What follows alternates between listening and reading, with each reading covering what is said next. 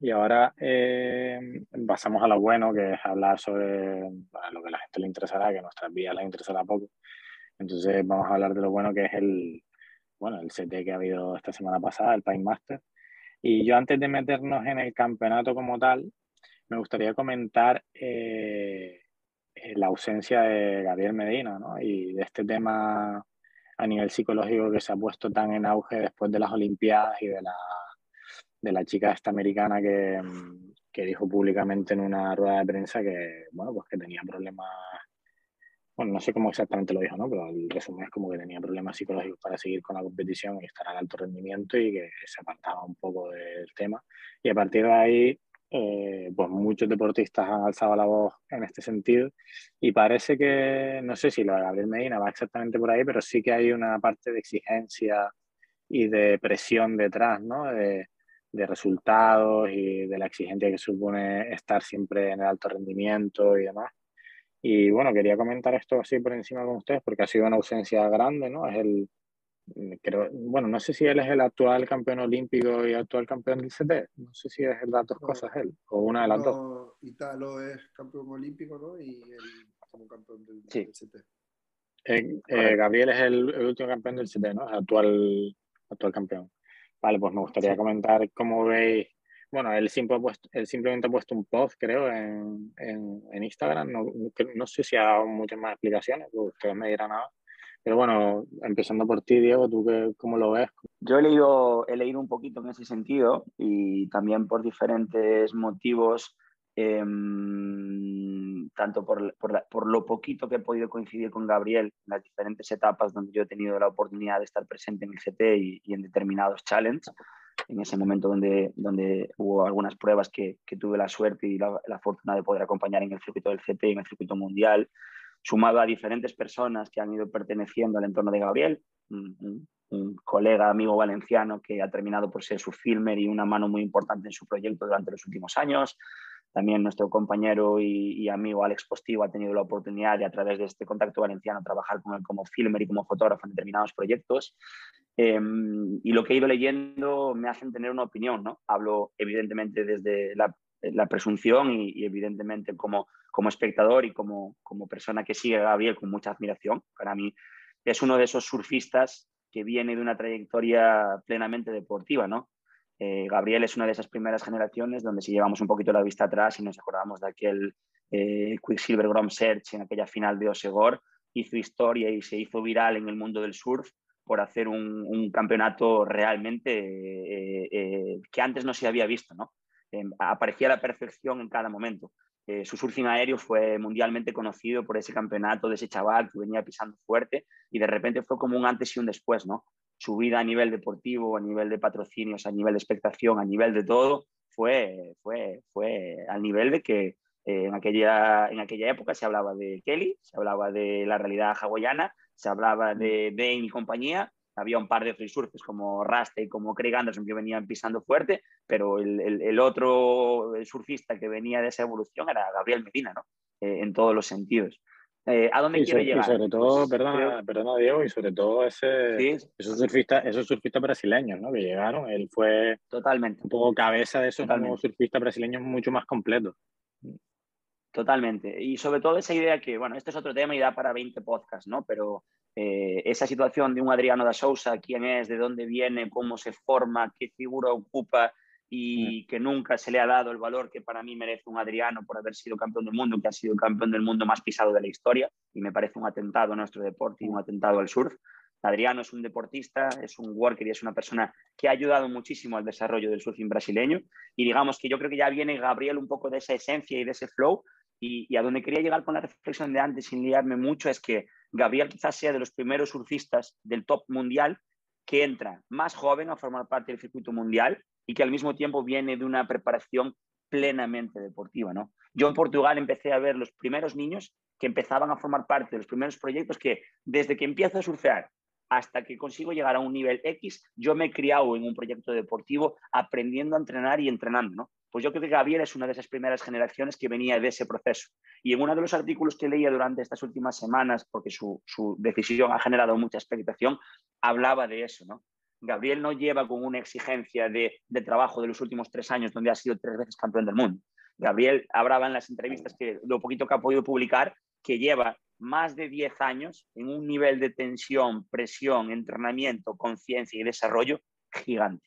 Yo conozco su núcleo, conozco su, su bueno, el carácter un poco de, de Charlón, que es como su, su, su, papá entrenador en este sentido, que es el padrastro de Gabriel en esta línea, y, si habéis visto un poquito los CTs, veis un poco la figura que ocupa este hombre en la playa, seguís un poquito el trabajo de Alan Domenech, que ha sido su preparador físico, que además lleva su centro de alto rendimiento allí en Maresías, donde eh, nosotros estuvimos en uno de los challenges allí en Brasil y demás, es como, wow, eh, Gabriel viene de una época muy grande, de, de mucha implicación deportiva, de mucho trabajo, de muchas horas de entrenamiento, de muchos viajes, de mucha exigencia, porque a mayores él se ha convertido en una figura pública donde eh, Neymar ocupa una figura en Brasil, pero de repente Gabriel ha ocupado una figura junto con Neymar porque Brasil necesitaba ídolos deportivos, porque el deporte es una manera de desarrollo para que el país siga creciendo y la gente no se muera de hambre, no que no se muera, sino que no se muera de hambre. Y esa humildad y ese proceso de desarrollo, yo creo que ha hecho que un Gabriel,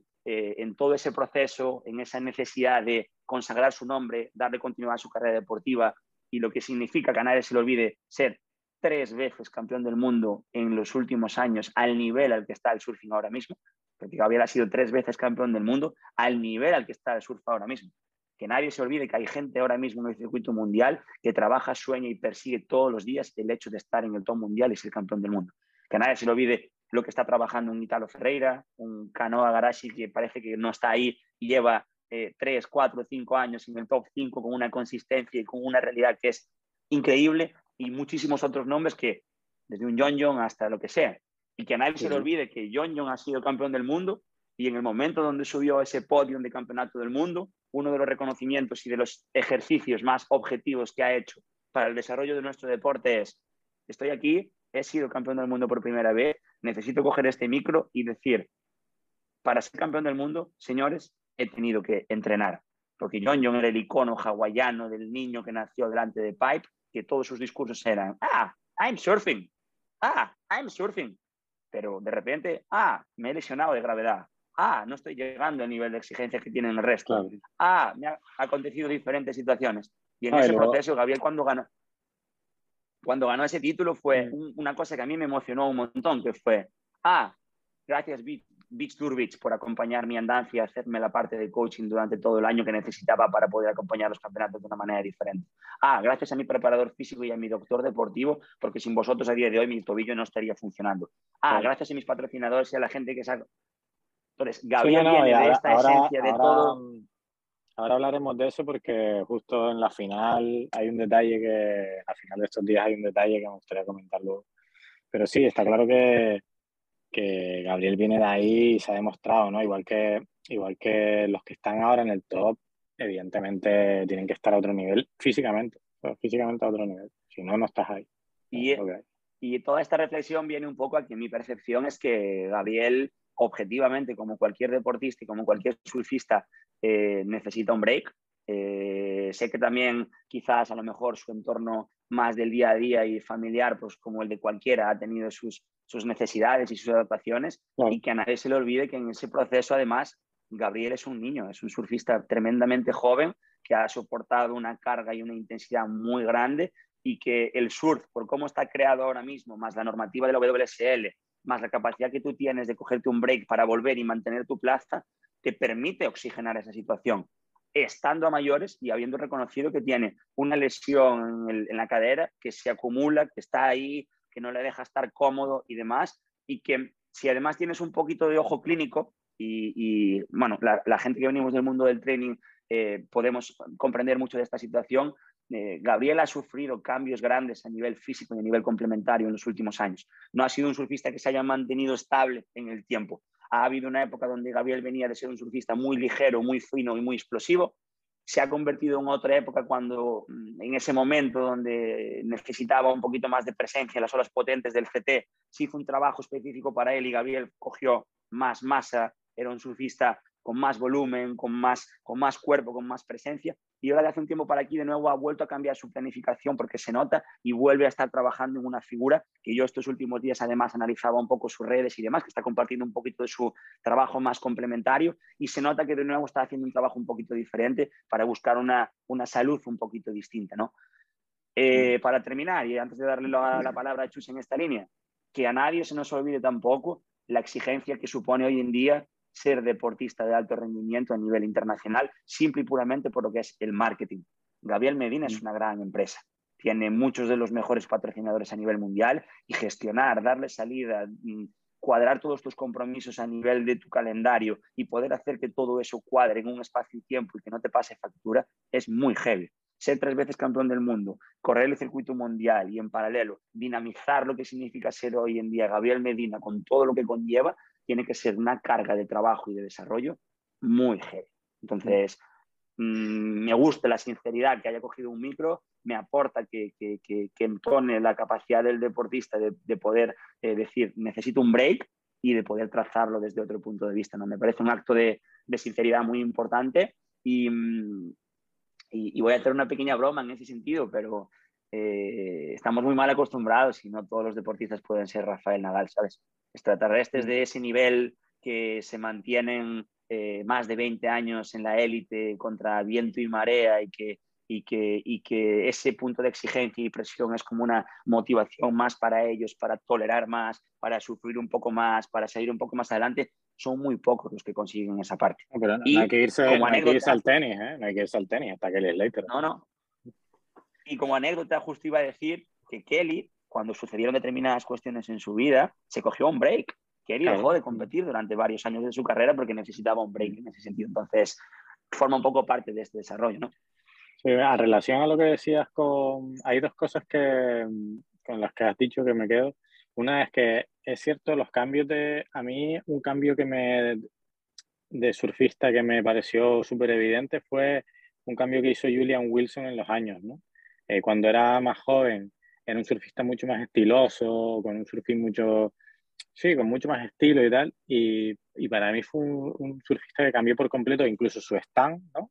Dejó de ser tan estiloso para poder planchar aéreos más grandes, volar más alto, ser más fuerte en los giros, ¿no? para mí ese fue un cambio que yo me fijé un montón, ¿no? Me, me, di cuenta de, oh, este tío ha evolucionado para poder llegar al surfing de hoy, para poder estar en, la élite de hoy.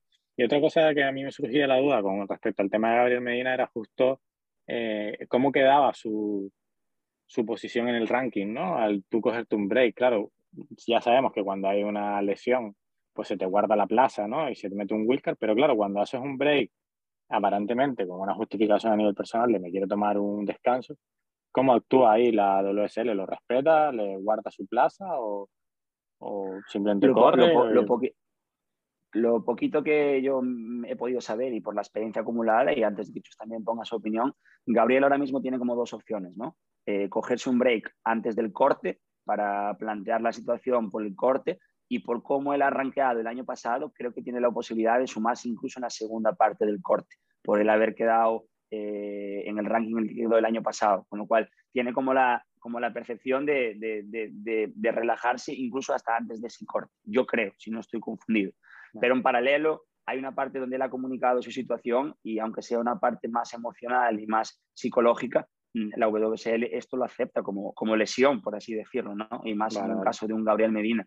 Entonces yo estoy mm, casi convencido de que en el caso de que él se tomara un año sabático y quisiera volver y mantener su ranking para el año que viene, le darían la oportunidad de, reincorporarse el año que viene en ese sentido, por lo que ocupa y por lo que requiere. Porque además de la parte más psicológica, recuerdo y os digo que él está con problemas en una cadera y está lesionado. Está recuperando una lesión de cadera que arrastra, tiene un proceso inflamatorio bastante coñazo en ese sentido y está recuperando esa lesión ¿no? en esa línea.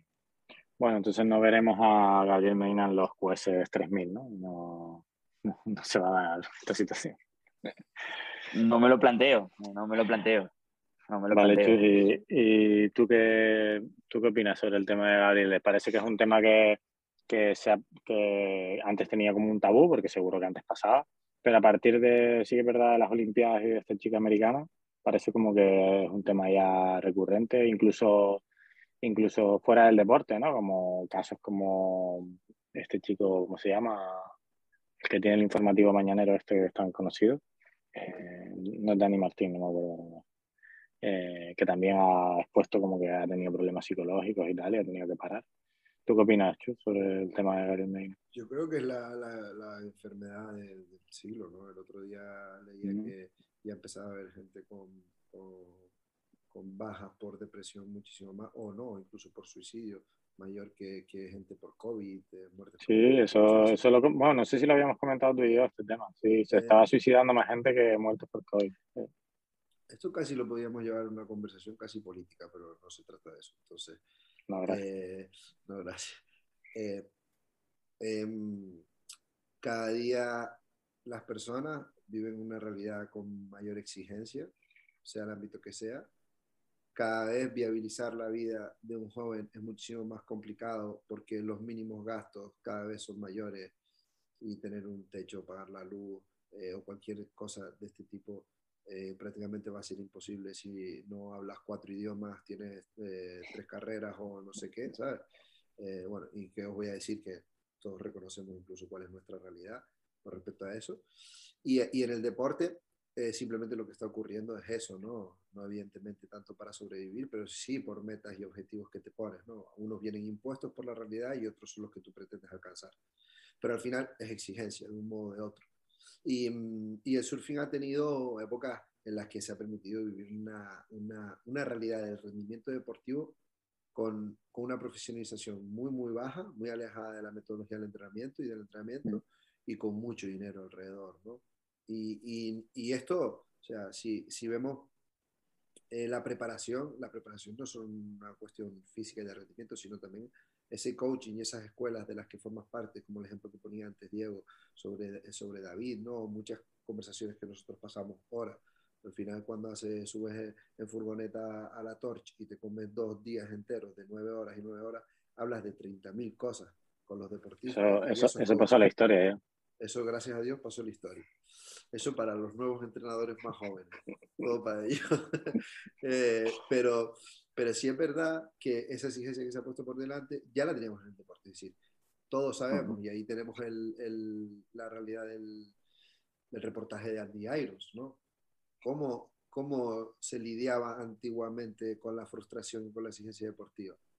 Pues como como sabemos que se hacía, ¿no? Y como mm. aún en muchos sitios, como conocemos algunas culturas del surfing, se sigue haciendo, ¿no?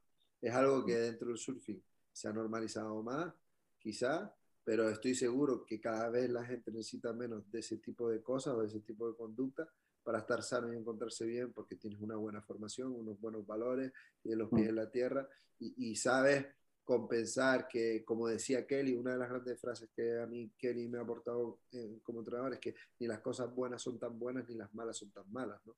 Al final, el relativizar las cosas eh, y tener la capacidad y las herramientas psicológicas para hacerlo es, una de, las claves para mantenerte sano y equilibrado.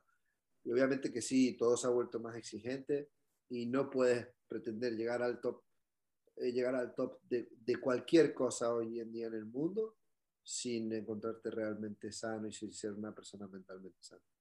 Bueno, nos pasa a nosotros como entrenadores, ¿no? Eh, creo que eh, yo voy a terapia, he ido a terapia, Diego no sé si está yendo a terapia o no, no sé. o sea, yo, yo no soy capaz de ser un entrenador hoy en día sin ir a terapia. No soy capaz de soportarme y vivir conmigo mismo sin ir a terapia, casi te diría, ¿sabes? Eh, o por lo menos tener herramientas terapéuticas mentales para, para yo sentirme sano porque hubo mm. la misma, es que la exigencia de todos ha vuelto muy, alta, muy alta, ¿sabes? digo, es una de las cosas que me da pánico a mí de verme como padre, por ejemplo. Traer a una persona al mundo que se va a tener que enfrentar a la exigencia que hay hoy en día.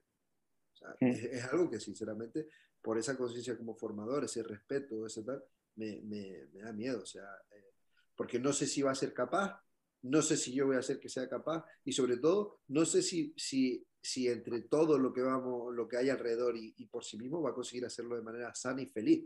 Porque si no, ¿qué sentido tiene? Mm. Si no eres feliz, ¿no? Y si no eres sano. Entonces, eh, es el sentido de, todo esto, ¿no? Con respecto a lo del wildcard de Gabriel Medina, em, no olvidemos que la WSL es una entidad privada, ¿sabes? Ahora se ha tenido que poner un poco las pilas porque la ISA le ha dado un hueco, han llegado a, buen acuerdo con el tema del olimpismo, ¿no? Y van un poco más de la mano. Pero eh, no voy a decir ni que lo defiendan, ni que no, ni que, pero eh, se puede permitir sin ningún problema eh, que, que, Gabriel Medina esté tres años fuera y que, que le dé un wildcard para el CTA al año siguiente, ¿sabes? Sí, sí, claro, eso, eso, está claro que lo van a cuidar, pero bueno, que sientan precedentes, ¿no? Que, sí, eso, que es lo peligroso al final. Ha sido un problema siempre la WCL, ya no, eso igual nos metemos más en la parte del circuito y demás. Um, según qué wildcard, en qué situaciones, según qué plazas, según qué cosas, sigue siendo un, un punto de controversia, ¿no? Eh, que es bastante evidente. Pa pasa, pasa también con, con, el sistema de juzgamiento que tenemos en, en, este deporte. Pero bueno, por lo menos yo creo que se están dando pasos, ¿sabes? Creo que se están dando pasos. Bueno, y ya hablando del campeonato propiamente, claro, a mí me hubiese gustado ir paso por paso analizando desde el principio, pero claro, es que te gana Kelly Slater el campeonato con a cuatro o cinco días de, de, cumplir 50 años, imposible no comentarlo. Y para mí, más que ganarse Kelly, que, que, a mí me emocionó el discurso que dio en el escenario y demás, fue increíble.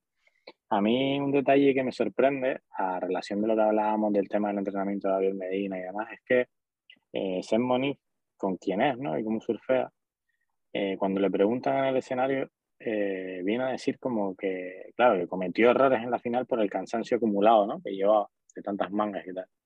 Estás compitiendo contra un tío de 50 años. ¿Cómo alguien de 20 y pico puede, puede hacer relación al cansancio y, hay, y tiene un tío al lado de 50 años que, bueno, que lo puso en combo en la final?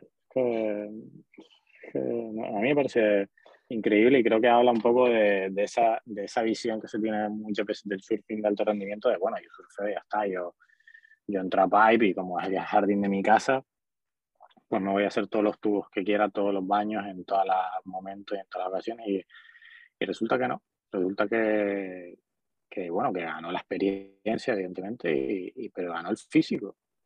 Ganó alguien que estaba mejor físicamente y que pudo entrar mejor en las olas, no cometer errores. Y, y, al final ganó eso, porque al final, sí, y ganó, perdón, y ganó también la selección de olas, ¿no? Porque al final estás a un nivel en el que depende de qué ola cojas, te vas a 9. Yo estuve ayer un poquito eh, viendo la final de vuelta porque no tuve la oportunidad de verla en directo y consciente de que hoy también íbamos a charlar un poquito en torno a esto. Antes de ir a dormir me puse la final de vuelta, ¿no? Y, me vi la manga completa y demás.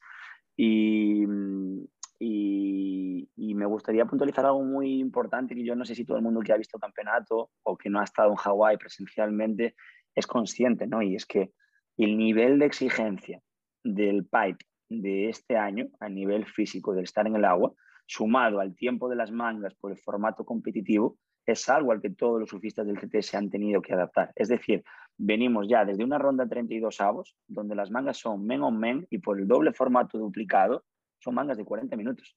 40 minutos con un nivel de exigencia física y mental heavy, por lo que implica competir en ese formato, que aún no todos los surfistas están muy, muy acostumbrados a competir en ese formato en una ola como pipe y como backdoor, porque al final tienes además una exigencia muy importante de que la ola estaba peligrosa y estaba muy exigente a nivel físico. Eh, ayer empezaba la manga y yo estaba aquí en, el sofá con, con, mi pareja viendo la manga y, pasa tantas horas conmigo y, ve tanto surfing que ya tiene un ojo clínico que ella misma me dijo, oye Diego, est están remando y no se mueven. Y veías cómo Seth y Kelly estaban intentando mantener la lucha de la prioridad o de, de, de, del movimiento en ese de manga y estaban remando en un principio de manga, donde se pasaron más de un minuto y medio que estaban remando simplemente para mantener la posición el pico de la corriente que había ahí. Para los que no conozcan pipe y backdoor, la corriente y el movimiento de agua que hay ahí es una barbaridad, es una auténtica barbaridad. Eh, sumado a este proceso, mm, yo percibí, mi opinión es que eh, Seth entró al agua un poquito más nervioso, esa agresividad de que Kelly arrancara la manga con, ese, con esa incisión de arrancar en backdoor con todo en ese primer minuto y medio de vengo aquí a por la final, yo creo que le sacó un poquito de punto. Y lo que ocurrió a partir de ahí, en esa guerra psicológica de no te voy a, a dejar ni un metro de cancha, voy con todo, es que yo creo que Seth se precipitó. ¿Por qué se precipitó? Pues porque tanto la selección de olas como el haber apostado por un pipe que igual estaba un poco más grueso y más cerrón, que no tenía una situación para tubear tan clara, siendo él un surfista muy resolutivo en un backdoor también, yo creo que le condicionó. Y no es que fuera la primera y la segunda, es que las cuatro primeras olas de Seth Moniz fueron una comida animal. ¿Cómo no te va a pasar factura de cara a afrontar la final? Aparece en un momento de la manga donde ya no había mucho margen y donde Kelly en todo momento lleva la lideranza porque pone ese primer score excelente que le hace plantear la manga de una situación diferente. Mm. La exigencia física y de toma de decisión es totalmente diferente. Sin irme por las ramas y poniendo esta opinión, que creo que es importante para darle un poco de salsilla al comentario, eh, que nadie se olvide que Kelly es un surfista que toda la vida ha llevado una planificación y una exigencia a nivel físico y a nivel complementario muy buena. Yo estaba a la mesa con Kelly, y su concepto de cómo se alimenta, de cómo descansa, de cuáles son las cosas importantes para llegar en forma a un campeonato, él sabe perfectamente lo que hay. Ojo, que no siempre toda su vida ha llegado en su mejor forma a un campeonato. En el CT de Portugal, en el que yo tuve la oportunidad de estar, mm. que él estaba arrancando con un proceso suyo personal de proyectos y demás, y venía de más de un mes y medio de estar en Londres en trabajo de oficina. Y llegó allí con su funda de tablas y no había surfeado un mes y medio y no me acuerdo si hizo eh, cuartos o semis en ese campeonato. O sea, no siempre llega mega en forma. Yo no sé el trabajo que ha habido previo a este campeonato, pero lo que quiero aportar a, valor de él es que tiene 50 palos, pero tiene un nivel de conocimiento de su cuerpo, de sus necesidades, de su alimentación, de su descanso, del el fisioterapeuta colega que está allí arriba en el cliff de Hawái, a donde todos suelen ir, que confío en que él muy inteligentemente, con mucha experiencia y con todo lo que ya forma parte de su rutina diaria, porque la tiene, a nivel de muchos patrones que son muy importantes, le hace llegar en forma a esa final y a ese campeonato. Y luego, por el proceso que tiene además, Kelly es un tío que de la primera a la segunda, a la tercera y a la cuarta manga, después de a lo mejor estar un tiempo más parado, un tiempo más sin competir, em, le viene bien porque ese sistema de rodaje, de estar en el agua, de comprender y de la experiencia que tiene, le viene bien para tener esa sintonía ¿no? en, esa, en esa realidad. Y luego, bueno, no hace falta ser muy inteligente y no hace falta tener mucho conocimiento para tener en cuenta de que tiene 50 años, pero cuando está en la playa en bañador y veis su estado físico, veis sus patrones, veis su cuerpo y veis su realidad y veis su rutina, no hace falta ser muy, muy esto para ver que Gary se mantiene tremendamente en forma. Esa es la realidad. No, el tema de, el tema de ser y tal es porque yo, yo cuando vi cuando vi la final, o sea, pensé, bueno, las primeras olas ha fallado, simplemente, bueno, gente que tropieza, pero no, él mismo dijo que, que debido al cansancio había fallado, sobre todo se le ve en, esa ola de espaldas que se le va el pie de atrás y tal, bueno, al final eso es falta de, estar bien, ¿no? De estar en condiciones. Y, y en cuanto a Kelly, eh, antes de llegar a Hawái, yo eh, me he visto todos los, bueno, todos no, me he visto como la mitad o más de la mitad de los capítulos de, de, de Pick Up en Stab.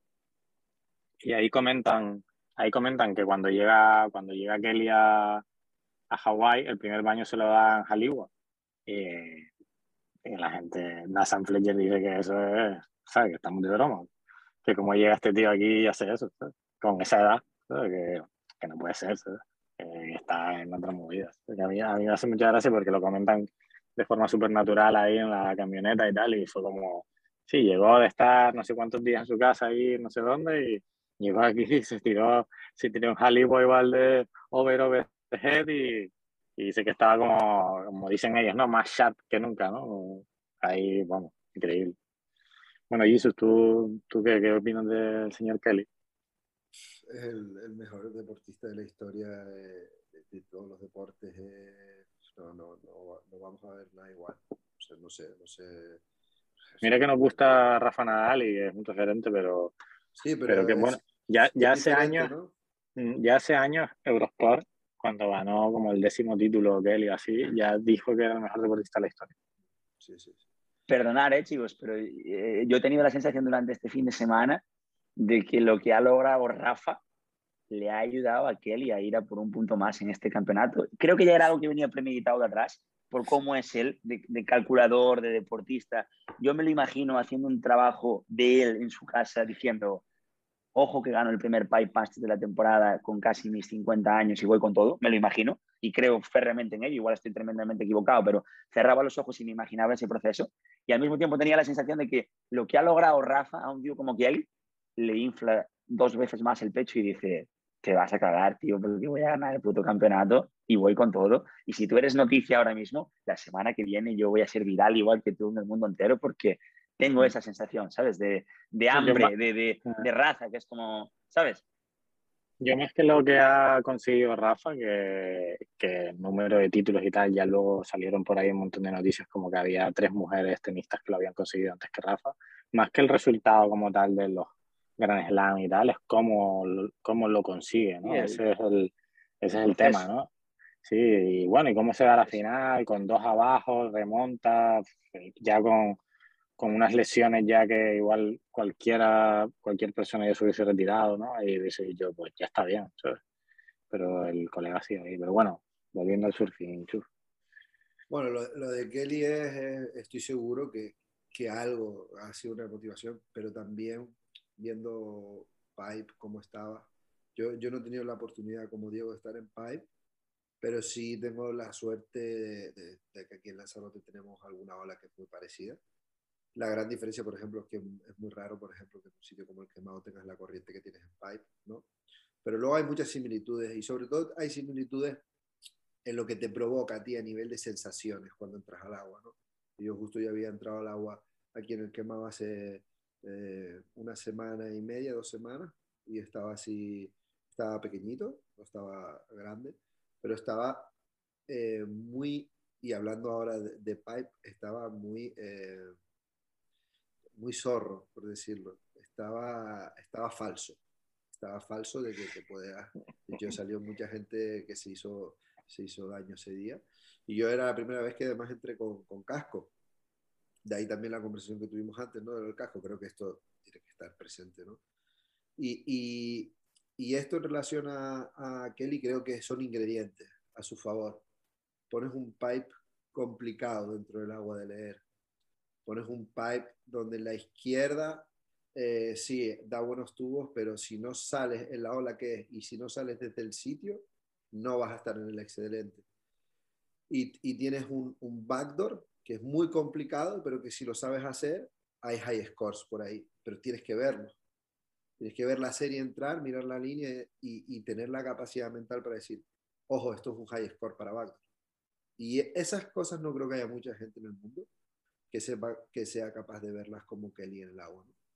Si a eso le suma el, el, la motivación, ¿no? De que a lo mejor está sin molestia, que volvemos, que estás hablando de, de, un campeonato donde las condiciones ahora dentro de todas las pruebas del CT probablemente sea la que mejor le encaje a, a Kelly, ¿sabes? O sea, hay muchos ingredientes que hacen que sea el campeonato donde Kelly puede entrar al agua y desde primera ronda hasta la última hacer 8, 8 y pico, 9, 8, 8 y pico, 9, 8 y evidentemente todos los que estamos dentro del mundo de entrenamiento sabemos que si tú tienes la capacidad de hacer 8, 8 y medio, 9, eres un gran candidato, estás entre los top 3, imagínate, para llevarte el campeonato. ¿no? Y evidentemente cuando estás en una final y tienes esa experiencia frente a un tío tan tan joven, eh, pues el cansancio no es solo un aspecto físico y de remar, ¿no?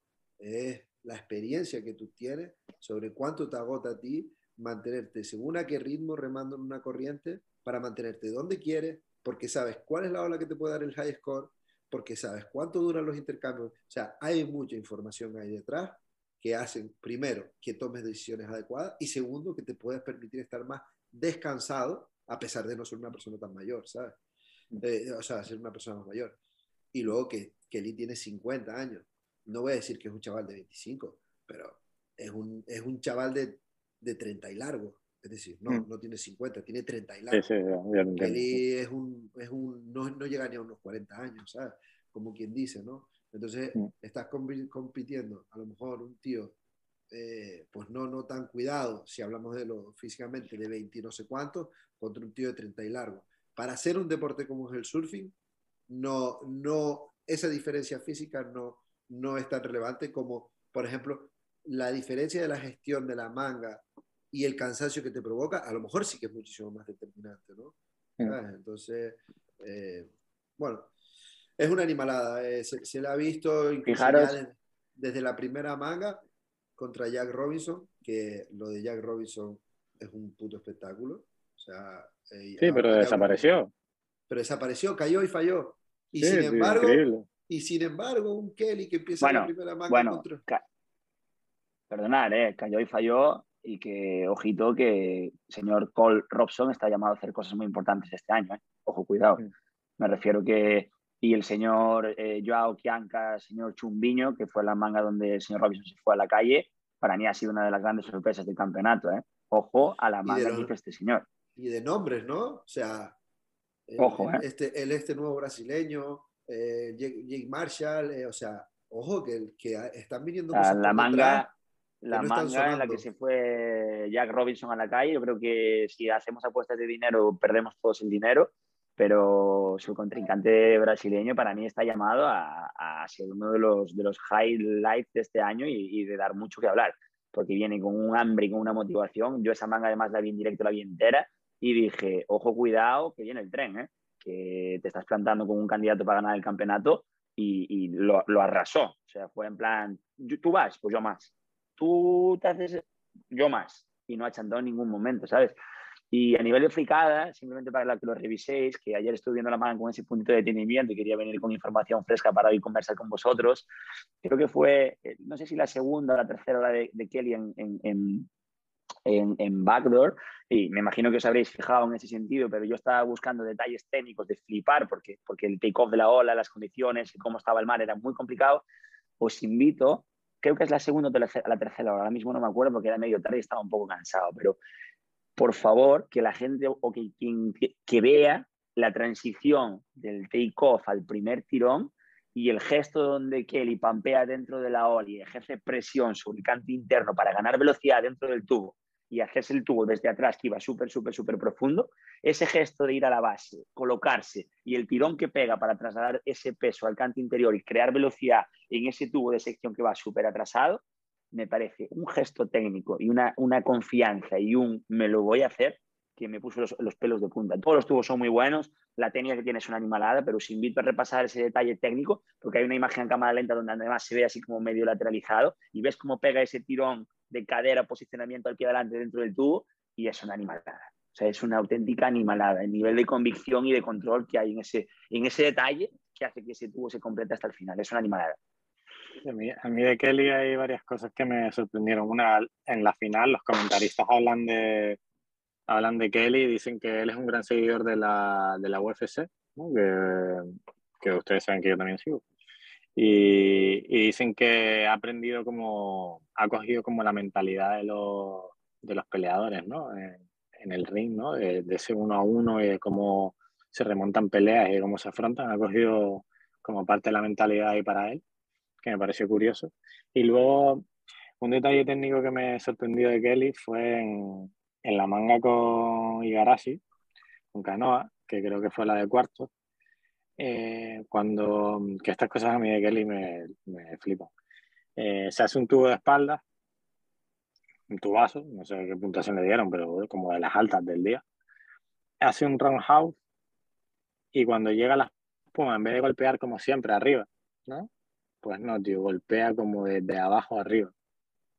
Y no lo. No, sí, tío, al revés. Y no lo sigue, se sale por encima de la bala, ¿sabes? Pero estamos hablando de golpearle desde abajo a una espuma de pipe después de haberte hecho un tubazo.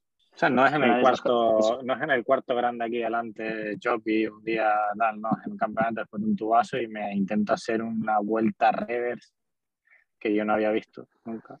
No sé, me parece esas cosas de Kelly, ¿no? Son cosas que él tiene, así como por ejemplo en aéreos puedes ver que ahora gente está creciendo mucho, ¿no? Hay determinadas situaciones técnicas que ocurren en el surfing donde Kelly sigue siendo el maestro del mundo. Y, mm. y una de esas cosas es esa confianza que le da para hacer esas cosas y poder seguir siendo el que mejor haga o innove en, en, un, en, una, en una rama, ¿no? Porque sigue siendo el mejor técnicamente en algunas cosas, ¿no? Eh, y, y, de ahí su control corporal, evidentemente. Um, tenemos una realidad del surfing que, que para mí queda, está lejos de, de lo que es llegar al, al, top top, porque aún tenemos el surfing dividido. No tanto como antes, pero sigue estando muy dividido.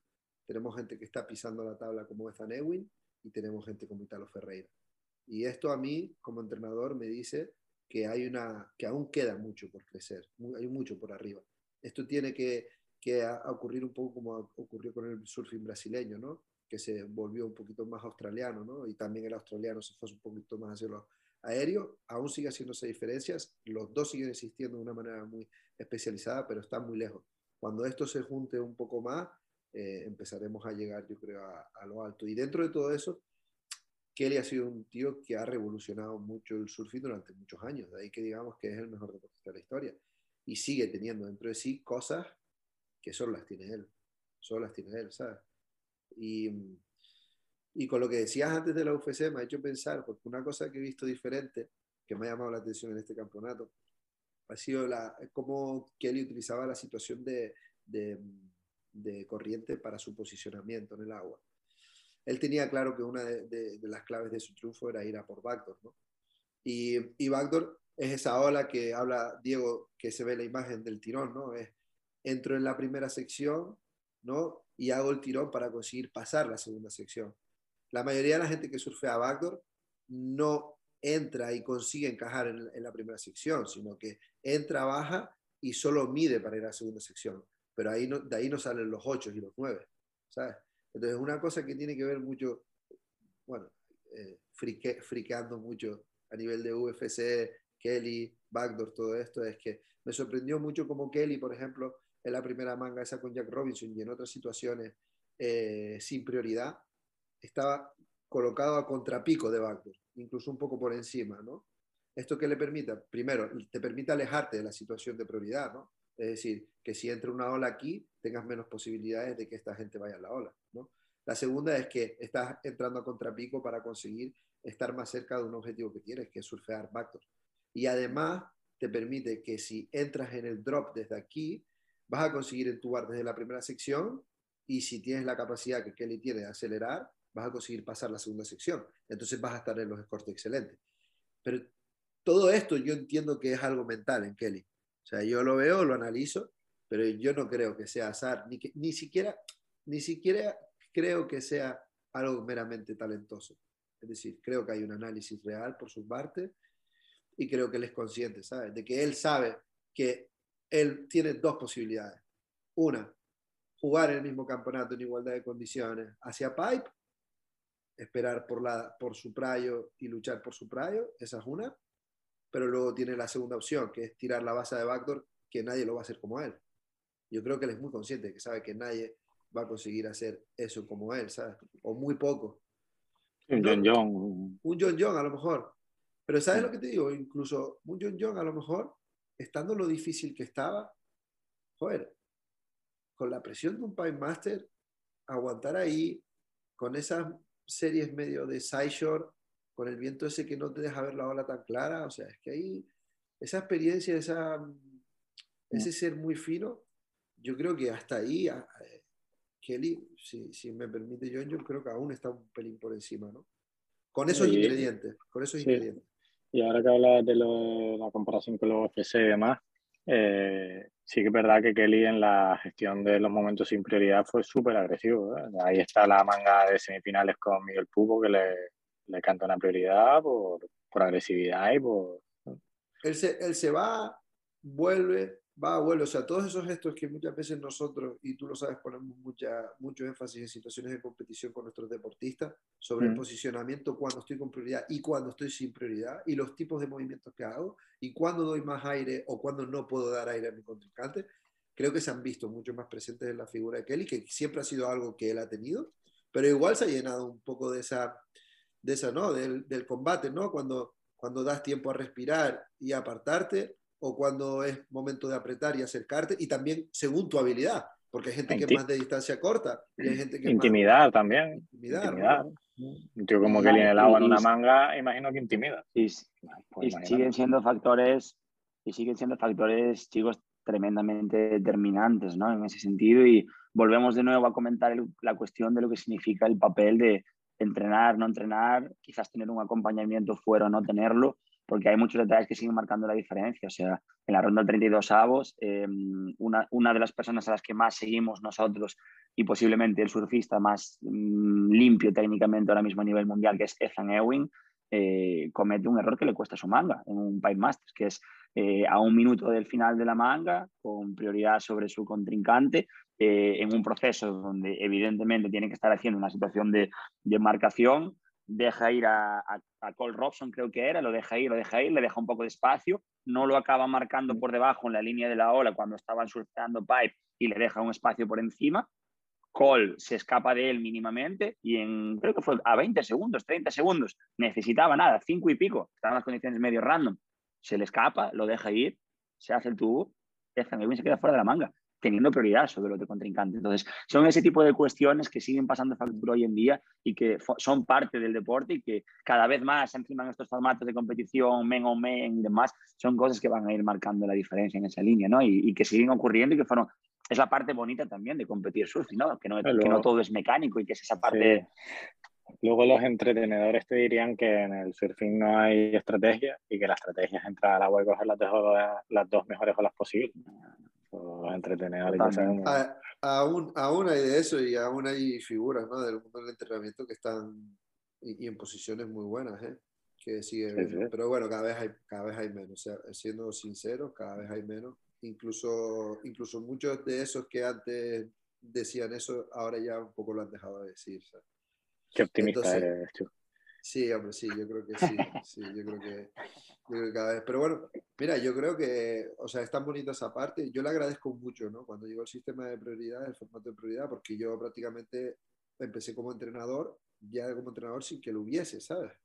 Eh, por lo menos en, en, en, en, QS, ¿sabes? Cuando yo aún estaba empezando y en Pro Juniors, y yo, yo viví esas disputas al principio y bueno, evidentemente las competí, competí en ellas, pero digo como entrenador porque a mí realmente lo que más me aporta, ustedes saben, es desde el perfil mío como entrenador, no tanto como el de competidor, que lo he tenido y lo he hecho, pero yo no sé por qué obtengo más, mucha más información. Cuando estoy con la exigencia desde, mi lado como entrenador, veo más, veo la playa, es lo que se más, más tengo educado, trabajado para obtener mm. información y es lo que más me, me aporta. Y y nosotros hemos tenido, hemos, hemos ganado QS y hemos ganado eh, campeonatos muy importantes en los dos últimos años gracias a la táctica. claro. Y ha, habido, y ha habido situaciones claves, ¿sabes? De que sabías que si eso ocurría, eh, no, había... Y este año, este año, por ejemplo, también ocurrió, ¿no? En Costa Caparica, cuando yo ya había terminado el campeonato con mis deportistas, ibas estaba en la final y estaba con, con David, que, que, es de APS, como ya sabes, pues muchas veces trabajamos juntos, hemos hablado un montón de, de podcast. Y, y, ya hablé con, por teléfono en la furgoneta con, con David y con, y con Vasco. Y lo único que le dije, eh, Vasco, no dejes arrancar en el primer intercambio a Charlie Martín de izquierda. No lo dejes colócate a su izquierda por arriba, tiene, es un animal, tiene una remada que flipa, Vasco, Vasco puede permitirse entrar al agua, da igual quién esté, y si se pone 30 metros más arriba va a conseguir arrancar desde, desde donde él quiera, cuando él quiera, o sea, no hay discusión.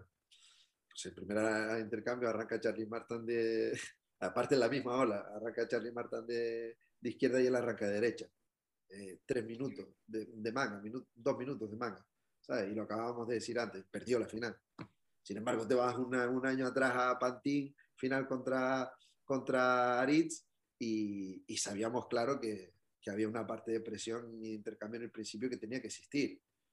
Y, y, ganó el campeonato. Y fíjate tú, la gente a lo mejor dirá, joder, pero venía de hacer 8 y 9, Vasco, y hizo un 7 y un 6. ¿Qué me importa que hago un 6? Me importa que ganó. Yo sabía lo que tenía que hacer para ganar, entró a la manga, hizo un buen momento metió la presión, consiguió poner, darle la vuelta a esa situación que sabíamos que si no ocurría en el principio las cosas se podían complicar tanto y se ganó el campeonato. Sin 8 y sin 9. Bueno, igual, igual hubiese salido del agua con un 8, un 9 y un 2 y no hubiese ganado. Mejor un 7 y un 6 y ganar. Entonces, estas cosas son súper importantes y cada vez están más presentes en el mundo del rendimiento porque la exigencia sube y cada vez tiene que estar más presente en nosotros desde nuestro rol como entrenadores. Y precisamente es una parte que yo amo mucho de, de, la competición. Yo creo que nos gusta mucho esa parte. A, mí me, a mí me alucinó de, de Vasco Ribeiro, que a mí me, me gusta bastante como surfista, ¿no? Porque siempre va a todo con todo. Me gusta bastante ese, ese surfing que tiene. A mí me alucinó que ahí en Pantín entraba al agua por las mañanas, se hacía dos, dos horas de ocho y estaba el trabajo hecho ya para preparar el campeonato. a mí esa capacidad de, de poder entrar y en tus primeras olas hacerte puntuaciones tan altas me parece increíble. Y luego con, respecto al sistema de puntuación, a mí me hubiese encantado competir en mi época con, perdón, con el sistema de prioridad, ¿sabes? Hubiese sido increíble. En, aquella época sí que existía la intimidación, ¿sabes? De, gente que ¿eh? Sí, bueno, sí, no, sí, de, verdad, que además, sí, competías en tu playa eh, y, y hacías según qué cosas en manga, luego te iba a costar los baños libres, mm, ¿sabes? Porque no iba a haber nadie para jugar nada, ¿sabes? Entonces, eh, sí que intimidaba eh, y era, sí, era complicado. Nosotros cuando competíamos y éramos juniors, teníamos la, la, buena costumbre de competir con los mayores. Nosotros íbamos a los campeonatos juniors y muchas veces cuadraban con los Open, entonces hacíamos ambos campeonatos. Mm. Y yo mm. recuerdo de, de, no poder surfear en una manga, no poder surfear literalmente. Porque te tocaba contra un Félix Ortega y un Peca y no te dejaban correr una ola, ¿sabes? no, no decían, no el chavalito este con 14, 15 años, olvídate. Y tú ya de por sí, aunque pusiese, te meabas, te cagabas encima, porque decías, con 15 años. Sí, sí, intimidaban, intimidaban. tíos que además sabías que, bueno, que eran personas con carácter, digamos, según en qué momento, pues decías tú, eh, claro, que, que, le, que, le, pongan ahora, ¿no? Que pongan ahora con 14 y 15 años una situación de, de prioridad para poder competir contra esos Pues bueno, los juniors ahora lo tienen. Y, y por eso estamos, hemos visto también tan buenos resultados de gente junior, en, de junior en, en, categorías superiores a nivel nacional y a nivel del QS. ¿eh? Eh, muchas veces no era fácil para un chaval de 17, 18, 16 años entrar en un QS contra un tío de 30 y pico con según qué experiencia y, y los perfiles, ¿no? El perfil del, del mundo del surfing siempre ha sido un perfil echado para adelante, ¿no? Del deportista, casi agresivo, diría yo. Sí, lo malo es que luego ocurre al contrario, ¿no? Luego, luego cuando en manga tienes esa prioridad y, y, ganas campeonatos y eres un buen surfista joven, tal, no sé qué, luego en los baños libres piensan que es igual que en la competición y pueden ponerse arriba y mearse todo el mundo y ocurren esas cosas también, ¿sabes? Al revés. Eso, es un, eso, es un, problema que, que está habiendo en, eh, yo creo que en todos lados en el agua, ¿no? Y, y, también que creo que tenemos un podcast ahí para dedicar. hablaremos de ello. Eh, hablaremos de ello. Justo ahora acaba de, ha ganado este campeonato en chicas Moana, mm. que es una grandísima surfista joven de Hawái, local, local, local, que se ha ganado su sitio, su respeto en el agua y, y, y bueno, y eso.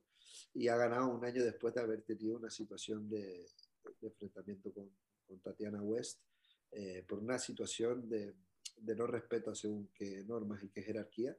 Y también por algo que hablaremos sobre, sobre cómo es capaz de, de contaminar el buen localismo según qué coaching y qué figuras que no eh, deberían de identificarse como formadores, eh, lo, que termina ocurriendo en el agua. Y, y, hmm. ocurre en muchos sitios, ocurre en muchos sitios y, y bueno, lo comentaremos también.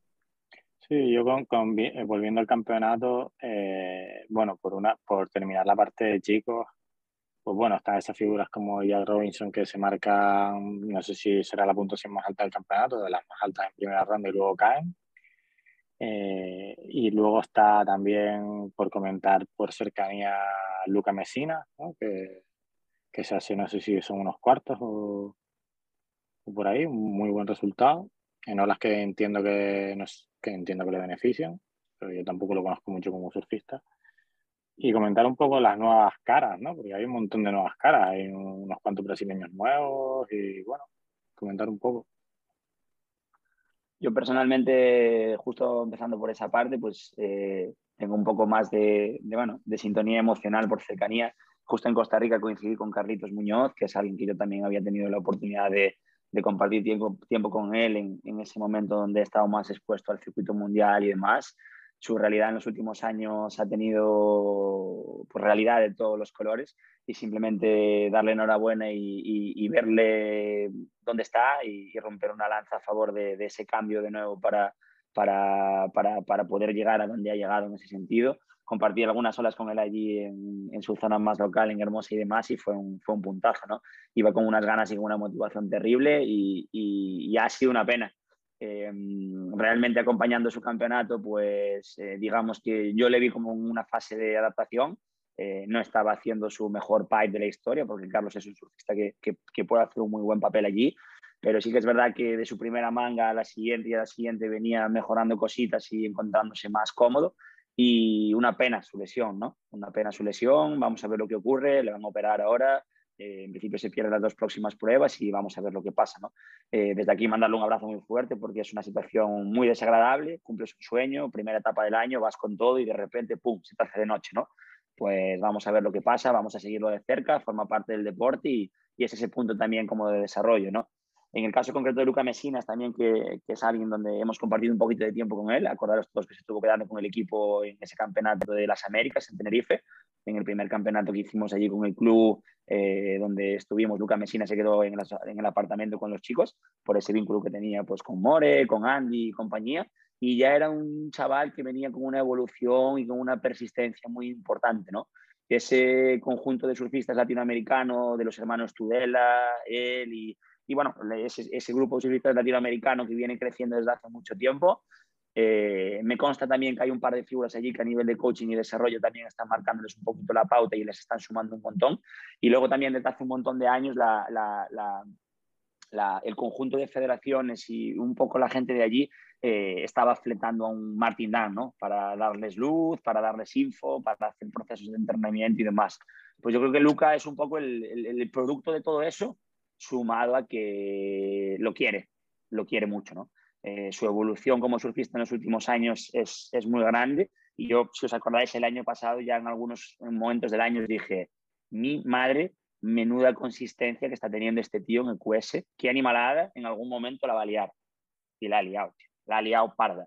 Eh, me esperaba un resultado así del Empire, así, pues bueno, de la misma manera que tampoco sé si me esperaba un Yao, un Yao Kianka de esa manera, de la misma manera que no sé si me esperaba un Cole Robson de esa manera, de la misma manera que no sé si me esperaba un Jake Marshall de esa manera, pero hablando un poco en casa estos días, me flipa el mix de sensaciones. Me flipa los nombres que llevan trabajando durante mucho tiempo y que están ahí y que, y que están consagrados. Y me flipa que gente que, entre comillas, no vienen con una proyección o con una situación tan famosa y tan conocida lleguen con esa forma, con ese hambre, con esas tablas, con esa motivación y con esa realidad. Subir al CT y plantarte en Pipe y arrancar el año con las condiciones que ha habido este año en el Pipe Masters no es moco de pavo. ¿eh?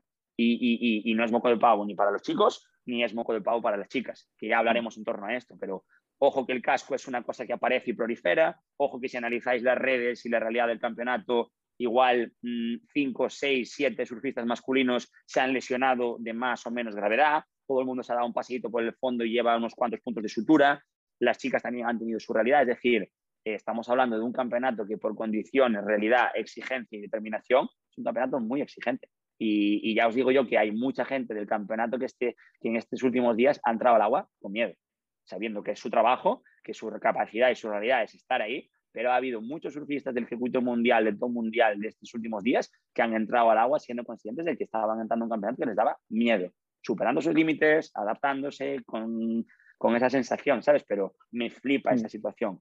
Creo que hay mm. muchos nombres muy nuevos con muchas ganas, creo que hay muchos nombres muy nuevos con mucho talento, creo que hay muchos nombres muy nuevos con mucho talento y con mucho trabajo detrás. He estado analizando, estamos viendo, conocemos determinados perfiles y son gente que yo creo que llega para quedarse y al mismo tiempo se suman a otras situaciones donde no nos olvidemos el trabajo y la trayectoria que lleva viendo de hace muchos años de un Federico Moraes, de un Leonardo Fioravanti, de un eh, Kano Igarashi. Gente muy consistente, es gente que ha trabajado muchísimo durante los últimos años, vienen de hacer unos top 10, top 5 de manera reiterada eh, durante los últimos años sin, sin, sin, sin, sin parar de estar ahí. Y esa evolución y ese mix de surfistas que se van a juntar en ese proceso para mí va a ser algo brutal y creo que va a ser un cambio, que va a ser una temporada competitiva tremendamente interesante y muy, muy, muy guapa. tengo muchas ganas, ¿sabes? En plan, de, ver esa, ese, esa cohesión de cómo van encajando esas piezas del puzzle, ¿sabes?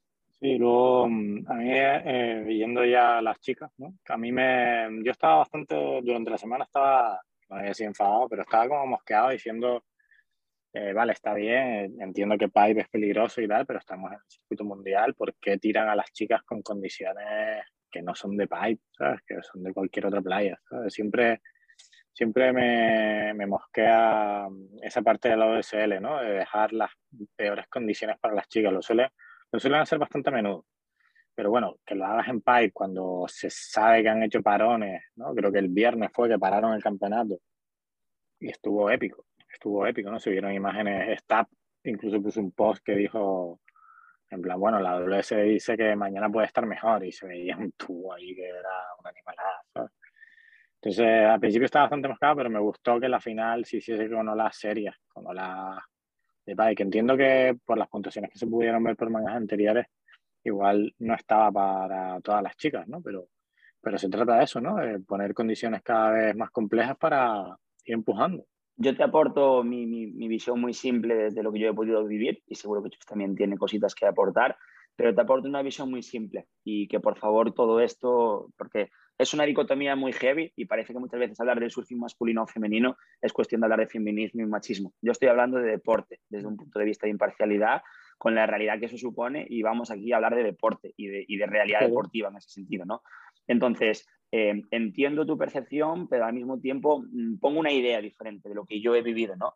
Eh, muchas mm. veces en los campeonatos donde compiten simultáneamente masculino y femenino eh, hay mucha dicotomía porque hay una queja mm, de las chicas de que siempre las dejan competir en las peores condiciones, pero luego hay un proceso donde cuando hay calls para las chicas en condiciones más grandes, más duras, más sólidas y más exigentes, ellas tienen la potestad de decir que no queremos entrar al agua. Te puedo poner ejemplos de varios pantines, que ya sabéis cómo se pone pantín grande, onshore, gigante, reventado, que lanzaron campeonato y que muchas veces no se sabía ni por qué estaban los surfistas en el agua, hicieron call para las tías y las tías dijeron, ni de coña, el pastel se lo tienen que comer los chicos. Entonces, hay una doble moral y hay una doble situación en este sentido donde yo me he quedado contento de esa final y de ese pipe de chicas, que ya el hecho de que exista y de que haya un pipe femenino ya es un grado de exigencia para ellas muy grande, aunque lo surfeen con medio metro, con tres cuartos o con un overhead, ya es una exigencia muy grande. Y luego a mayores, que ese día más épico y más sólido se decidiera que no era, probablemente haya sido decisión de las chicas junto con el contest director, porque se crea una reunión el contest director pregunta a la representante de las chicas y a ese conjunto de personas y digamos que se toma una decisión al unísono, ¿sabes? Y en función de las mangas que quedarán por tirar y de ese proceso, es posible que las chicas en general reconozcan una cuestión de decir, mm, no está para nosotras en esa línea y es más fácil aventurarte a hacer una final o una semi y una final porque ya han llegado las mejores o las más en forma en ese campeonato, las que mejor se adaptan a ese tipo de condiciones y es más fácil arriesgar a hacer dos, tres mangas más sólidas porque las que están pueden llegar a responder que el hecho de filtrarlo previamente porque puede generar una situación de desequilibrio, ¿sabes? El surfing femenino, sobre todo, en, en este tipo de condiciones, yo creo que está todavía un punto en una fase de importante desarrollo.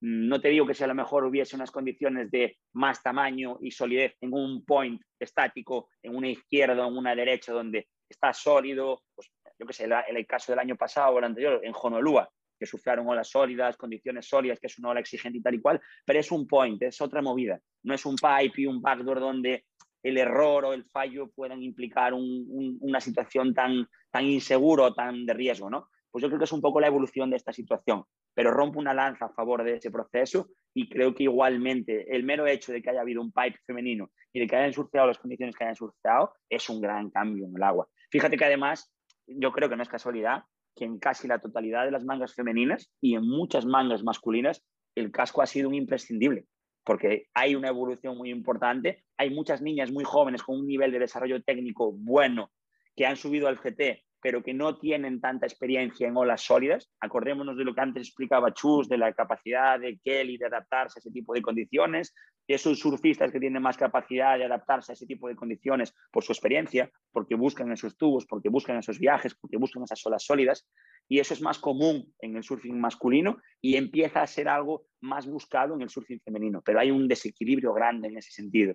Entonces, esa juventud y ese proceso de adaptación de las chicas, yo creo que juega un poco ese papel, ¿no? De ella que casi todas o, la mayoría llevasen casco, de ella que casi todas o todas vivieran ese proceso de adaptación en ese sentido, ¿no? Esa es un poco mi, visión y mi, opinión, ¿no? Ahí, ahí siempre en el, en el surfing femenino siempre ha estado la queja de, gente como que a la Kennedy, ¿no? En cuanto a las condiciones y, y por qué campeonatos aquí, ahí y tal, y cómo se da ese, ese esa visibilidad del surfing más soft de las chicas cuando hay gente como Moana o como tal que te cojan pipe y, y se hacen unos tubos que flipan, ¿no? Entonces, eh, yo, yo quiero que vaya hacia ahí, yo creo que es bueno. Eh, es más, ya desde que se juntaron los otros circuitos y en casi todo momento están juntos, se ha habido una evolución enorme.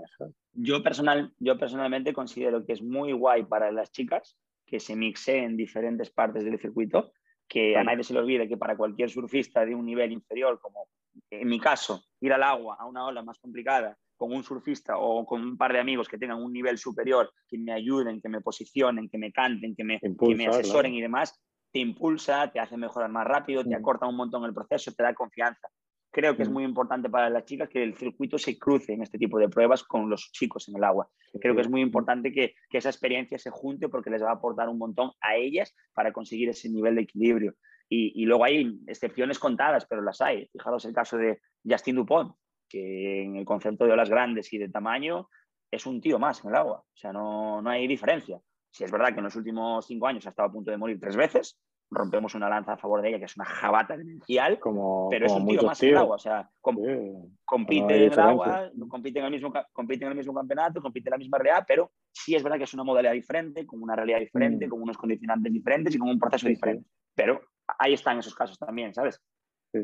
Bueno, yo creo que, que aquí es, la conversación, ¿no? Sobre, sobre qué es la, la igualdad, ¿no? Yo creo que eh, no admitir la, el hecho de que seamos personas, que seamos diferentes por una cuestión de género es absurdo y otra cosa muy diferente es hablar de igualdad absoluta y, igualdad relativa, ¿no? Para mí tiene que haber una igualdad relativa en el sentido de que em, se, se, entienda que somos diferentes por nuestro género, simplemente, y sobre todo lo que a mí me preocupa es que la toma de decisión de la diferenciación no sea por parte de los hombres. Eso sí que me, me molesta. Es decir, eh, que las mujeres puedan tener voz a la hora de coger y decidir, mira, pues eso no está para nosotros, pues llegamos a acuerdo, lo hablamos, se comenta, etcétera, etcétera.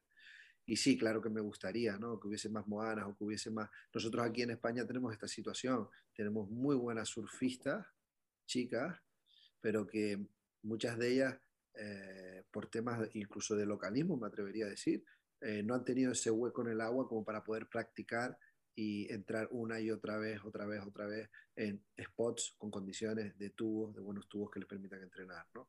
Entonces, em, si al final si no entrenas ahí, no vas a ganar experiencia, todo eso te hace eh, eh, enfrentarte a una situación con esas condiciones que te den, que te impongan muchísimo más, ¿no? Y que te sientas muchísimo más en, en peligro, ¿no? Y, y yo creo que así tiene que ser, ¿sabes? Tienen que ser ellas las que, las que decidan y que poco a poco se vaya rompiendo esa lanza y que cada vez estén más presentes en el agua, que estén más presentes en, condiciones más exigentes, que estén más presentes cada vez en los circuitos y que cada vez todo esto se vayan eh, igualando eh, relativamente más. Evidentemente tampoco me gustaría que esto llegase a un punto en el que eh, pues las mujeres en sus campeonatos terminasen decidiendo no en tanto por un respeto hacia la diferencia, sino en tanto, eh, sino como un derecho como para tomarse la libertad para decidir más hacia el gusto, que acabe siendo un perjuicio también o una pérdida de derechos para el hombre. No me gustaría, ¿sabes? Entonces, es una línea muy fina en la que... No, pero bueno, creo que, creo que en el circuito ocurre por la parte de los hombres también, ellos tienen capacidad de decidir, ¿no? Me acuerdo un campeonato hace unos años en Culbrecht que se puso aquello gigante que los chicos dijeron que ahí no entraban. y entró John John y entró Kelly, creo, al agua a hacer un baño libre, pero los chicos dijeron que eso no estaba para nadie. Eso estaba para, para superhombres solo. ¿no? Sí, a nosotros nos ha pasado, ¿eh? ¿eh? Nos ha pasado en un, en un, en un. Así que fuese así, no nos pasó ningún QS, pero me acuerdo un nacional que, que fue en, en Pantín y, fue igual, parecido. Y bueno, la organización dijo que el campeonato lo tiraba igual, el campeonato se tiró igual, se hizo, pero simplemente que de la lista de inscritos, que eran 36, pues competimos 20, creo que fue, ¿sabes? La gente dijo, mira, no, no, no, voy a entrar ahí, lo voy a pasar mal y tal, bueno.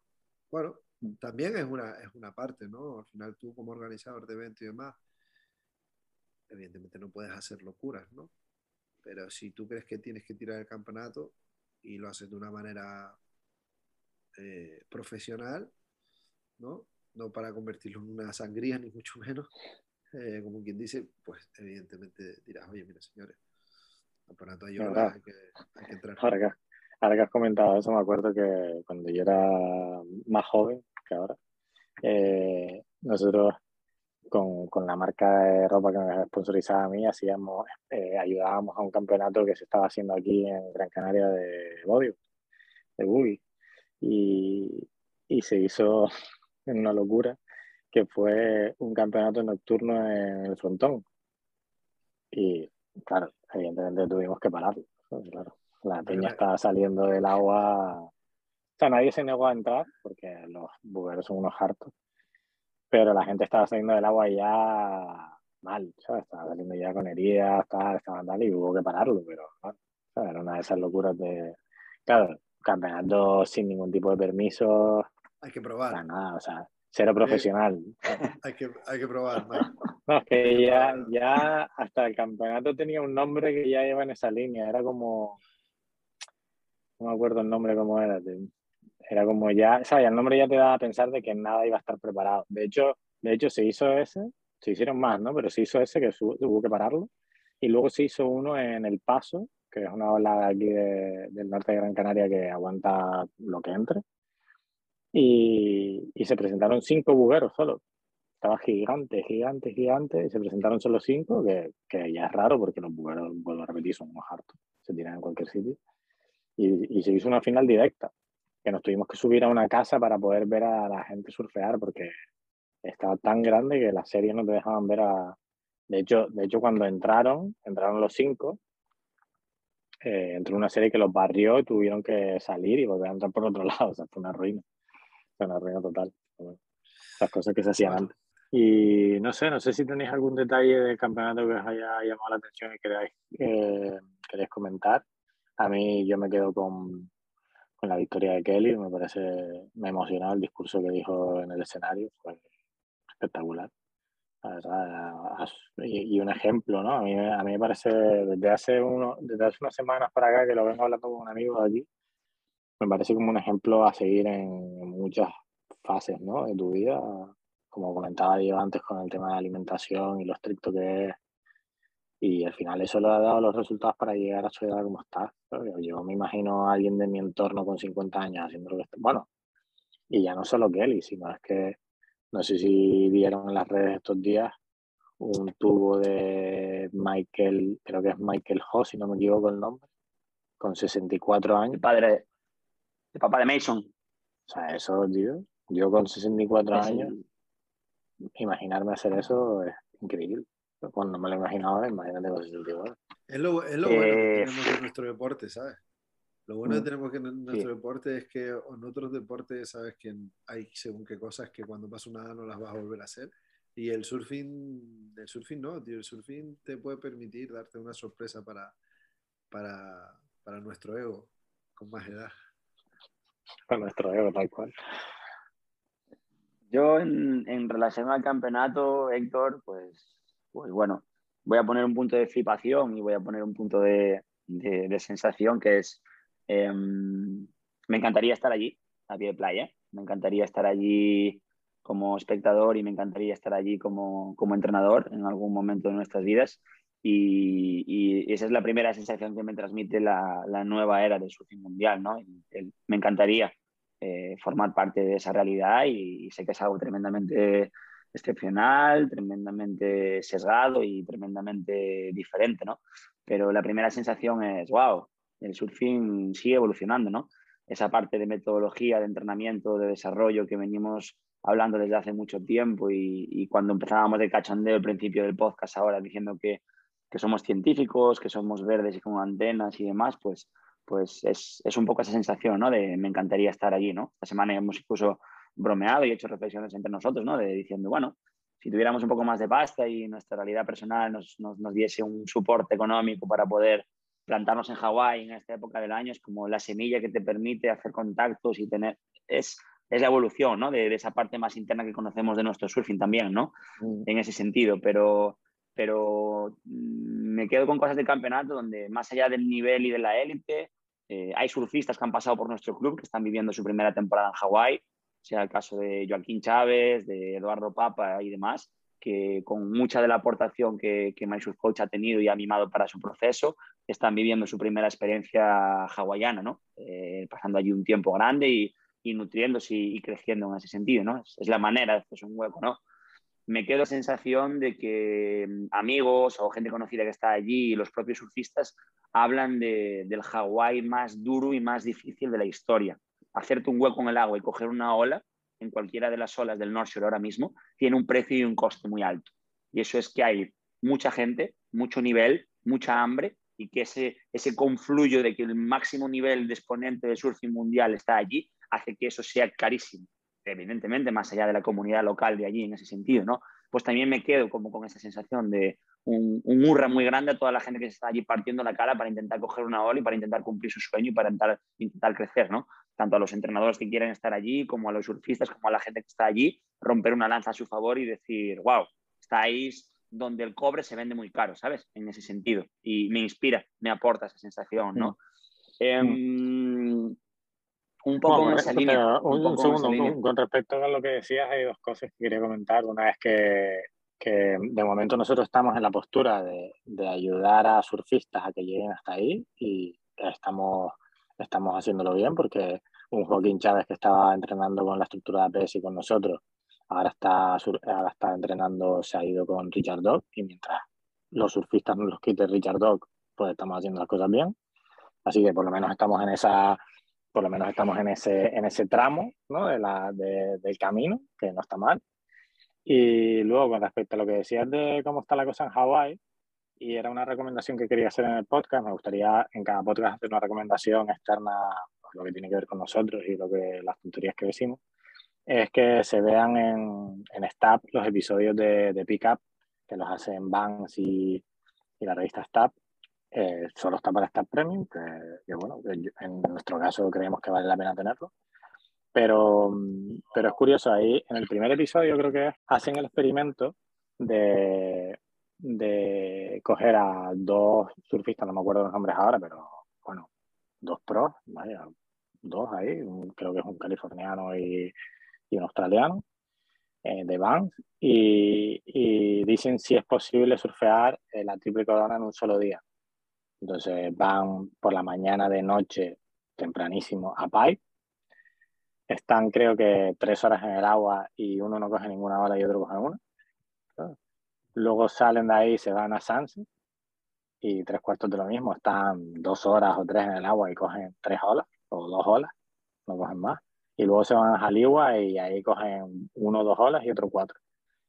Al final ponen como, hemos estado seis horas y media en el agua y hemos cogido uno eh, cuatro olas y el otro cinco. O sea, en seis horas de agua en Hawái coges esas olas. Yo ese mismo día me tiré aquí al agua y en una hora igual cogí 15 olas. O sea, que luego, luego nos esto, quejamos del crowd y tal. Y... Esto es algo que está pasando claro. aquí, sobre todo en, en, en, la isla Lanzarote, es muy conocida ya dentro de, de, de, las, de la península, ¿no? y de casi de toda Europa. Es un problema que está teniendo donde, oh, yo siempre hago alusión a César Manrique, ¿no? Aquí en la, en la tierra, que es que es, es, imposible ir en contra del desarrollo, pero que el desarrollo sea sostenible, ¿no? Y, y no tengamos la menor duda de que hay según qué sitio de, de, de, Europa que con el tiempo va a ocurrir algo parecido a, a lo de, a lo de Hawái, ¿sabes?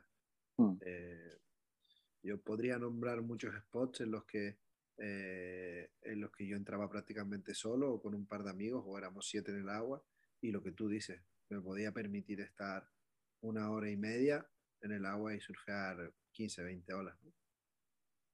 Y ahora ya no es así. Ahora ya no es así. Nosotros, nuestro grupo de, de aquí, está como muy a la defensiva con eso, pero es que era algo inevitable, era algo que iba a llegar y que, y que en cierto modo no, no eh, pertenece a la libertad de las personas, en cierto modo. Pero bueno, eh, es, es, es, complicado, es complicado. A mí, yo me quedo con la parte formativa de eso, que al final es la que más me interesa. Evidentemente a mí me gustaría surfear más, entrar más al agua y pillar más olas, sobre todo en casa, aquí, que para eso es mi casa, pero, pero sí me quedo con la época formativa, ¿no? De, de, que cuando tú coges a un chaval desde pequeño hoy en día o un deportista, que entienda que en algún momento, si las cosas van muy bien, va a acabar llegando a Hawái y va a estar seis horas en el agua y va a coger dos horas.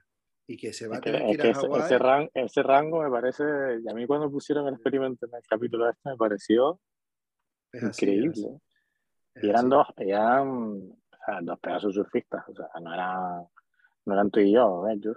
Eran dos no, pedazos no, surfistas seguro, de verdad. Seguro, seguro que eran. Por eso he dicho dos, ¿sabes? Por eso he dicho dos olas. Porque si aquellos eran claro, seis, a lo mejor eran a lo mejor XT o no, top en, 150. Claro, claro. ¿sabes? En Pipe ninguna.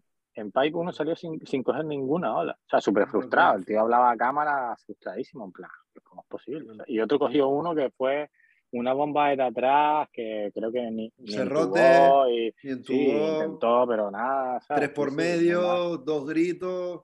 Eh. En, en Sunset ya no era el crowd, sino la exigencia de la ola. ¿sabes? Que no, no, es para todo el mundo, no siempre está para todo el mundo. ¿sabes? Y es la exigencia. Y en Hollywood pues ya se veían unas condiciones más aceptables para todos los públicos y un crowd pues un poco más liviano. O sea, pero me pareció espectacular el experimento y cómo lo exponían y tal, me pareció increíble, increíble. Es así, yo creo que al final volvemos a lo mismo, de lo de Gabriel Medina, ¿no? Es exigencia y, y la gente, los deportistas de este deporte cada vez se van a tener que exponer más a eso, ¿sabes? Mm. Entonces, y, y, a mí me parece sano, eh, en cierto modo, es decir, al final, oye, tú eres, tú eres libre de elegir cuánto quieres aportar. En este deporte tenemos esta realidad, en otros deportes hay otros problemas, ¿sabes? No, no todo el mundo puede eh, permitirse acceder a una academia como la de Rafa Nadal para llegar al top. Mm. Puedes ir a la pista de, del barrio. No, bueno, y quien, quien esté dentro de la industria del surfing y haya impulsado el surfing para que esté ahí como está en la actualidad, no se puede quejar del cable en el agua, porque es parte, forma parte. Ahora, ahora la siguiente evolución pues serán las piscinas. ¿sabes? Pagaremos un bono, un forfait como en la nieve y cogerás la ola que quieras de noche, cuando llegues del trabajo. Ahí tienes un ejemplo, ¿no? Por ejemplo, eh, los Odriozola, ¿no? Aquí, que, que, se han convertido en grandes surfistas, que ya los estamos viendo en finales de campeonatos pro juniors y que salieron porque, porque la familia había puesto una, una piscina de olas y, y, no, y, no, creo que se tuviesen que pelear con mucha gente para surfear las olas que quisiesen en la piscina, ¿no? Bueno. Ya, Luego sí, habrá, otro... que, habrá, habrá, que, habrá, que, habrá que lidiar con esto cuando cuando hagan sus su, su Hawái, que creo que ya han viajado a Hawái y ahora empezarán a, a viajar a Hawái más, ¿no? A ver cómo, cómo, cómo lidian con, con, esa situación, ¿no? De no, no estar en la piscina de, de casa, ¿no? De, pues, mm. forma parte, es complicado, ¿eh? Y al final es un, un punto más de exigencia y, y, al final es que si no estás ahí, no aguantas, no persistes, no te, te vas haciendo tu hueco, no tal, al final es, te caes, ¿sabes? Sí, y Hawái debe, debe, funcionar mucho a base de, de, respeto, ¿no? De ganarte el respeto de los demás, ¿no? Entrar en condiciones complejas, bueno, hacerte buenas olas, supongo. Entiendo que sí, entiendo que será como que lo, lo que nosotros hemos mamado aquí en Canarias, ¿no? Sí, quieres ganarte el sitio, tienes que pasarte muchas horas y, y poco a poco, ¿sabes? ¿Qué dices, tío? Lo mismo con, ¿os acordáis de cómo se llamaban los números estos del cole, de las matemáticas que tenían el exponente arriba? Elevado. Pues en Hawái en Hawái todo se eleva, todo. La, la dificultad de las olas, el, el, los, los, grandes cambios en poco momento, las figuras en el agua, el nivel, el todo es elevado. Yo he tenido la grandísima suerte de estar en Canarias y de estar en, en Hawái y, y todo se eleva y todo se multiplica todo es nuevo, todo, todo es heavy. también son americanos allí. Allí es mucho de, como ahora en el campeonato, en la final, que está el, el que retransmite desde el agua, que tiene un apellido así complejo. Eh, me, me, me, hizo mucha gracia porque decía que, que el mar estaba súper hoy. Pero ya no, ya no vale que este aceite, ya está súper hoy. Me, me, encanta esa movida, esas americanas.